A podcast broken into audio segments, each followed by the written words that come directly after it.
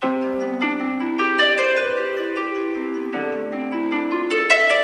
各語りはい、皆さん、こんにちは、ケイリンです。この番組は、私、ケイリンが推しのアイドルの話や好きな本の話、自分の創作の話などを好き勝手に語り散らす番組です。さて、今回は、最近めでたく公式トーカーとなられたマナさんの企画、マナラジ公式番組デビュー記念収録お便り合体企画、押してまうやろ、こちらに参加させていただきたいと思います。内容の方はですね、推しへの愛、なんとなく応援しているもの、押すと決めた瞬間語ってくださいということで、まあこの手の企画に私が参加するからには、えー語らずにはいらないものがございます。えー当番組をですね、ずっと聞いてくださっている方は大体想像がついてるんじゃないかと思うんですけれども、あゆみくりかまきというアイドルグループがそれです。あゆみくりかまきというのは、あゆみさん、くりかさん、まきさんの3人からなる関西出身のアイドルグループです。そもそも2012年にクリカさんとマキさんの2人でクリカマキとして活動スタートいたしまして、その後あゆみさんが加入して2014年からあゆみクリカマキとして活動しておりました。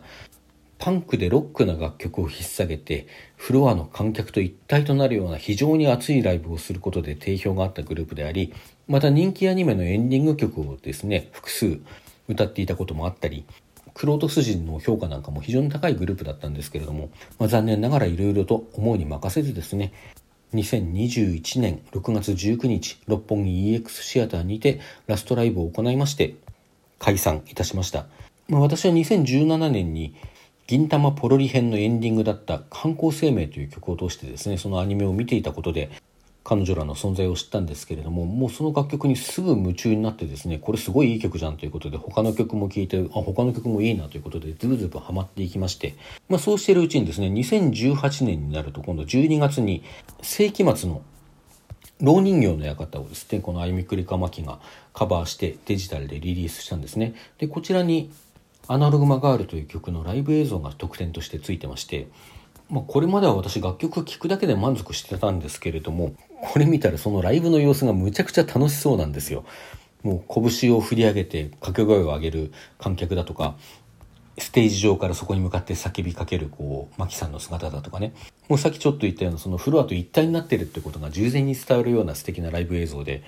ああ、俺もここに行きたいなってすごい思ったんですよね。ただ私、アイドルのライブにも、ライブハウスでのライブにも行ったことがなくて、そんなこともあってずっと躊躇していてですね、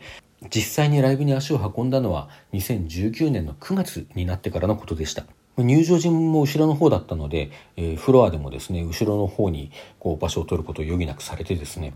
私はもう背が低いもんですから、そうするとほとんど何も見えないんですよね。時々合間からチラリチラリと姿が見えるかなと。にもかかわらず、もうまあたまに見えるその姿とね、あの確かにそこにいるっていう存在感、今聞こえてる歌声が確かにもうそこに、すぐそこにいる人の声なんだっていう、そのことを実感しただけで涙が止まらなくなって最初から最後までずっと泣いてましたね、あの時は。まあその後12月になったら今度はクリスマスライブがありまして、今度は本当にこうステージの上にいるところが間近で見ることができてですね、また感激して泣いてたりして、年が明けて1月になると今度は横浜ビブレー横のね、あの、野外ステージでフリーライブがありまして、このフリーライブの時に初めて特典会であの、一緒に写メ撮ることができてすごい感激したりだとかね、そんなことがいろいろあったんですけれども、まあその後世の中はコロナ禍ってやつに突入しちゃいましてですね、あゆみくりかまきのライブも次々中止になったり延期になったりしました。までもそんな中でもオンラインライブだとか、再開された有観客ライブだとかね、楽しいことはいくつもあったんですけれども、2021年3月14日に解散が発表されまして、まあ、当初は恨みました。